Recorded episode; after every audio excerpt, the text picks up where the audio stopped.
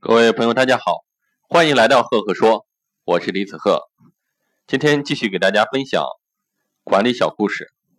曾国藩的识人之道。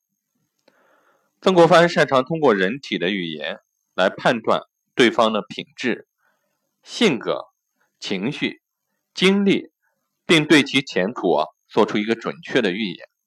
有一天，三位幕僚来拜见曾国藩，初次见面寒暄之后啊，退出大帐。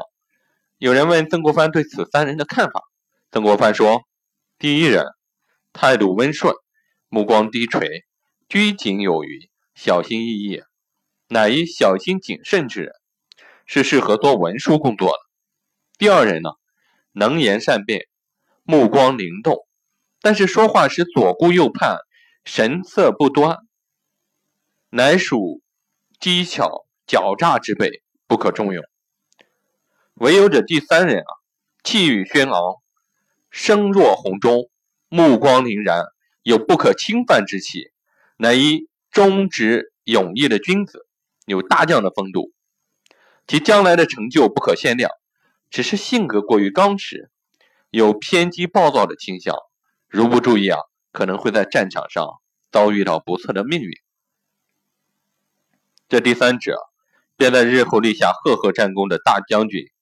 罗泽南，后来他果然在一次战争中中弹而亡。各位听到这里，你会有个什么样的感受呢？那我在这里给大家分享一下我的管理心得：识人观事，关键在于透过现象看本质，本质是内在的规律，有什么样的内心，就会有什么样的举止表现，由此可以判断，这是非常有道理的事情。所以说。